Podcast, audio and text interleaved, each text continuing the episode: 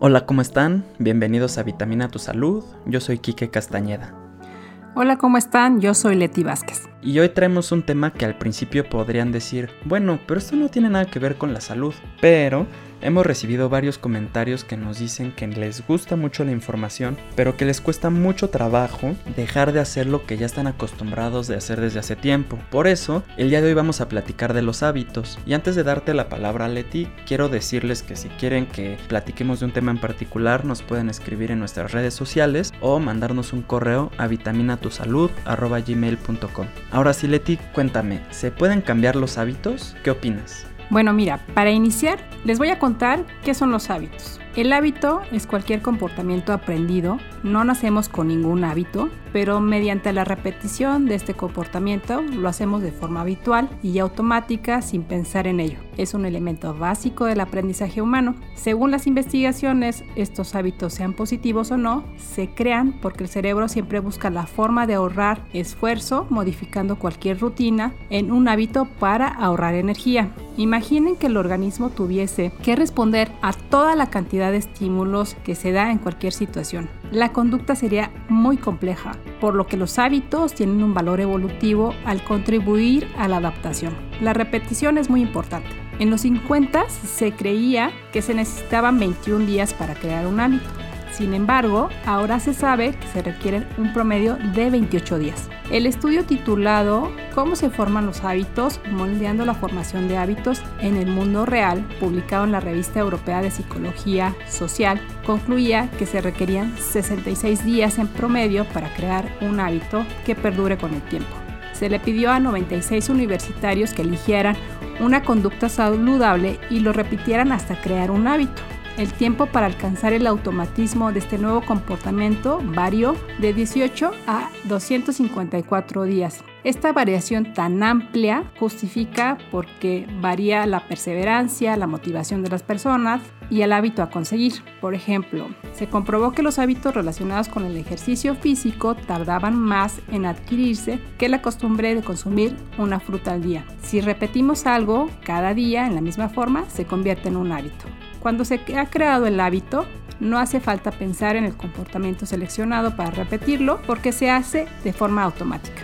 Aprendemos mediante la asociación y memorizamos mediante la repetición. Cuando hacemos algo desconocido o asimilamos un conocimiento nuevo, nuestras neuronas se agrupan químicamente para comunicarse, creando nuevas conexiones entre ellas o sinapsis. Y si repetimos esa experiencia nueva a menudo, la ley de la repetición, esas conexiones neuronales se hacen cada vez más fuertes hasta que las neuronas individualmente terminan por liberar una sustancia química llamada neurotrofina para fijar esas conexiones. Y el hábito está adquirido.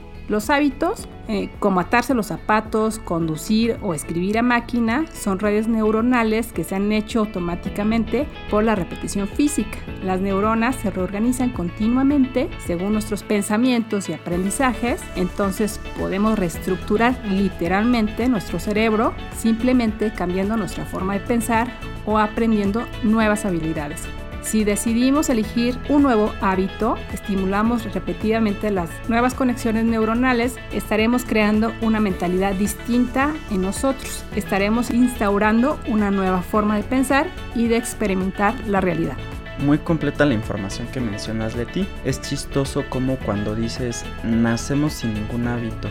Lo que me hace pensar es en la gran influencia que tienen nuestros padres en los primeros hábitos que vamos formando. Por lo tanto hay que ser muy cuidadosos en qué fomentamos en nuestros hijos. También complementando lo que nos comentas, en el libro de El poder del hábito nos dice cómo podemos cambiar el hábito o la rutina. Y para eso tenemos que entender un ciclo que se compone de tres facetas. El primero es la señal, el segundo es el nuevo hábito o rutina que queremos hacer y el tercero es la recompensa. En este caso, por ejemplo, la señal puede ser cualquier cosa. Por ejemplo, si te gustaría hacer ejercicio temprano, la señal puede ser el despertador. Y hay que ayudarnos un poco dejando todo listo con un día de anticipación para que el cerebro no piense. Nos levantemos, nos cambiemos y nos vayamos a hacer ejercicio. Porque si empezamos a pensar, vamos a escuchar esa vocecita de no lo hagas, qué flojera, no lo hagas.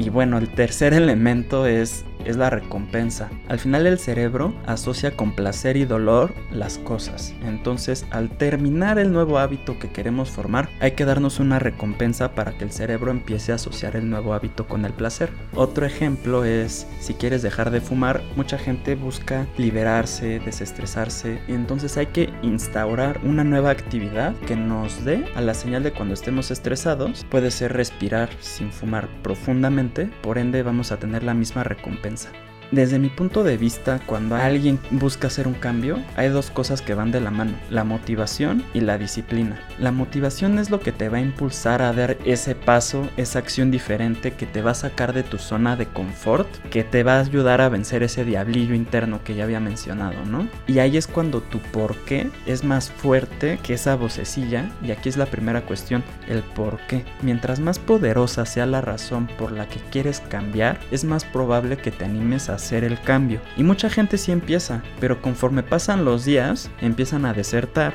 Y es porque no nos gusta cambiar el cerebro, como tú ya nos dijiste, busca ahorrar energía. Entonces es normal. Por eso es importante asociar el cambio con placer, con algo positivo. También es en esos momentos donde tiene que entrar la disciplina, esos momentos donde ya no suena tan bonito el me levanto más temprano o el no, no quiero póster, no quiero un pastel súper rico, ¿no? Siempre es más fácil seguir con la inercia. A mí lo que me funcionó es felicitarme cada vez que he entrenado bien y más cuando no tenía ganas de despertarme y sobre todo el asociar la comida saludable con la felicidad y la satisfacción. Y muchas veces pasa el efecto contrario, muchas veces cuando nos damos un gustito después nos sentimos culpables. Y yo aconsejaría verlo desde la otra perspectiva, el decir, quiero comer bien porque me hace sentir bien, ¿no? Me siento bien, duermo mejor, etcétera, ¿no? ¿Tú a qué crees que se deba la deserción de las personas, Leti? ¿Qué les pudieras recomendar para que cuando alguien intente ponerse un objetivo, sí lo logre. Mira, yo creo que muchas veces es que no se tiene un plan elaborado y la constancia, como tú ya lo dijiste, es muy importante. ¿Qué quieres lograr? Lo primero que tienes que hacer es definir claramente tu objetivo. ¿Cómo lo vas a lograr? El siguiente paso es concebir las acciones sencillas que te permiten llegar a la meta. Por ejemplo, en cuanto a la alimentación, consumo de frutas y vegetales es definitivamente una medida que te acerca a tu objetivo de comer mejor. Activa el comportamiento. ¿Qué te recordará la acción que tienes que tomar para acercarte a tu objetivo? Sin algún elemento que te ayude a incluir el hábito que quieres adquirir en la rutina de tu día a día, no se producirá ningún cambio. Volviendo a la dieta del ejercicio, si cada mañana lo primero que haces es tomar un café, entonces entonces deja una manzana al lado de la cafetera, planifica el momento en que empezarás haciendo los abdominales y puedes hacerlo cada vez que vayas al baño. En la medida en la que de forma automática incluyas en tu rutina una acción que te acerque a tu objetivo sin mayor esfuerzo, podrás ir añadiendo otras. La suma de estos hábitos minúsculos te permitirá llegar a la meta. Y un elemento fundamental, cada vez que lo hagas, una de estas acciones, celébralo, como tú ya lo dijiste, es muy importante felicitarnos. Tú, Kike, ¿qué pudieras recomendarnos? Yo recomendaría alimentar siempre ese porqué. ¿Cómo podemos hacerlo? Bueno, podemos escribirlo, podemos tener una imagen de a dónde queremos llegar y que esté presente en un lugar donde podamos verlo, una frase en nuestro cuarto, un fondo de pantalla, algo sencillo, no tiene que ser un collage necesariamente. Esto lo que va a hacer es alargar esa motivación, pero la motivación no es eterna, la fuerza de voluntad tampoco es infinita, es más como una batería recargable. Y hay veces que tendremos más y hay veces que tenemos menos. Y hay veces que no tenemos ganas de hacer nada, pero el tener ese objetivo siempre presente nos va a ayudar al momento de tomar las decisiones. De si me quiero levantar o mejor me quedo otro ratito, ¿no? Lo que me lleva al segundo consejo que es planear y organizarse a largo plazo. Un hábito, por definición, es un cambio en tu estilo de vida, por lo que es importante darle su tiempo e ir poco a poco. Tú ya mencionaste el hacer dos abdominales y luego tres, luego cuatro. Mucha gente que empieza a hacer ejercicio el primer día están muy emocionados y empiezan haciendo dos, tres horas y en los días siguientes ya no se pueden ni mover y detestan ese sentimiento y ya no quieren volver a hacer ejercicio. Yo recomiendo tomar un approach de, bueno, hoy voy a empezar 10 minutos, mañana 12, pasado 14, puede puedes empezar caminando, luego trotando, luego corriendo y poco a poco vamos subiendo la intensidad. Y primero pueden ser tres veces a la semana, luego cuatro, hasta que llegues a un punto donde sepas que quieres y puedes manejarlo y eso es parte de la organización también. Yo por ejemplo algo que tú recomiendas de la alimentación, yo, yo fui muy poco a poco. En un fin de año me propuse mejorar mi alimentación y dije, ¿cómo puedo empezar? Bueno, yo comía un chorro de, pan dulce. dije, ya no, ya no. Y primero pues comía un día sí, un día no, luego un día sí, dos días no. Y poco a poco me volví más delgado, me motivé y ya sí me doy un gustito de vez en cuando, pero ya no se me antoja, ya no quiero. Es importante simplificar, darte tiempo para descansar y disfrutar. Y también ser consciente de nuestras posibilidades. Si solo puedes hacer ejercicio 3, 4 veces a la semana por 30 minutos, empecemos con ello. No es una limitante, al contrario es algo realista y te puede ayudar muchísimo. Y también, como tú lo mencionas, yo recomiendo tener una agenda y decir, si voy a hacer ejercicio saliendo de trabajar, es saliendo de trabajar. Si, si siempre hay distracciones y si te pueden invitar a tomar un trago, por un café, a cenar, no pasa nada, pero lo puedes hacer después del ejercicio. Pongámoslo como prioridad, como si tuvieras una junta, si tuvieras un examen. Eso te va a ayudar a darle la seriedad a esto y que sí se cumpla. Poner algo nuevo en la agenda siempre es complicado. Sabemos que hay gente que estudia, que trabaja, que hace las dos, que son mamás, papás, etc. Pero cuando la gente empieza a ver los resultados, siempre pasa, y siempre pasa, que se motivan y quieren más y mágicamente encuentran más tiempo para hacerlo. Y un tercer punto es que hagan algo que disfruten. Háganlo ameno, háganlo divertido. Mucha gente luego me dice que quieren bajar de peso, pero que no les gusta el gimnasio. O no me gusta esto, no me gusta aquello. Bueno, hay un sinfín de actividades que pueden hacer para estar en forma. Pueden bailar, brincar, correr, nadar, andar en bici, remar, boxear, etc. También está el mito de que estar a dieta es equivalente a sufrir, y tampoco tiene que ser necesariamente cierto, hay que ser un poco creativos. Hay muchas cosas que se pueden hacer para disfrutar también de una rica comida, y también eh, ahí va otro consejo, hay que informarnos, hay que aprender de lo que nos gusta, o sea, si quieres hacer ejercicio, si quieres bajar de peso, investiga, puedes buscar un video en YouTube, puedes leer un libro, mientras más información tengas, una mejor planeación puedes tener. Leti, ¿hay algo que a ti te gustaría agregar?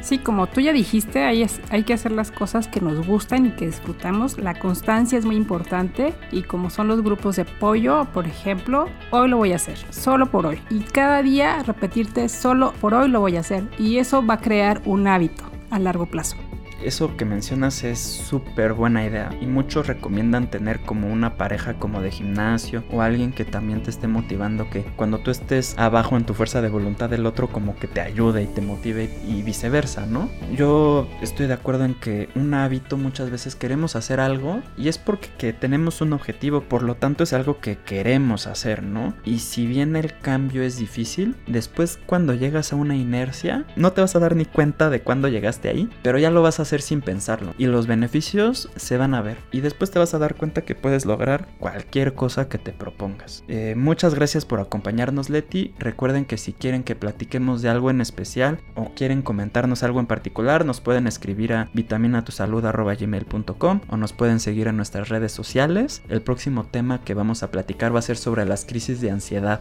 ¿Qué opinas del tema, Leti? Es un tema muy interesante que vamos a hablar. Ahora con el tiempo que estamos viviendo se han incrementado las crisis de ansiedad, la depresión. Entonces vamos a ver por qué se genera, cómo manejarlo y algunos tips importantes para esto. Perfecto, Leti. Pues muchas gracias y hasta la próxima. Hasta la próxima.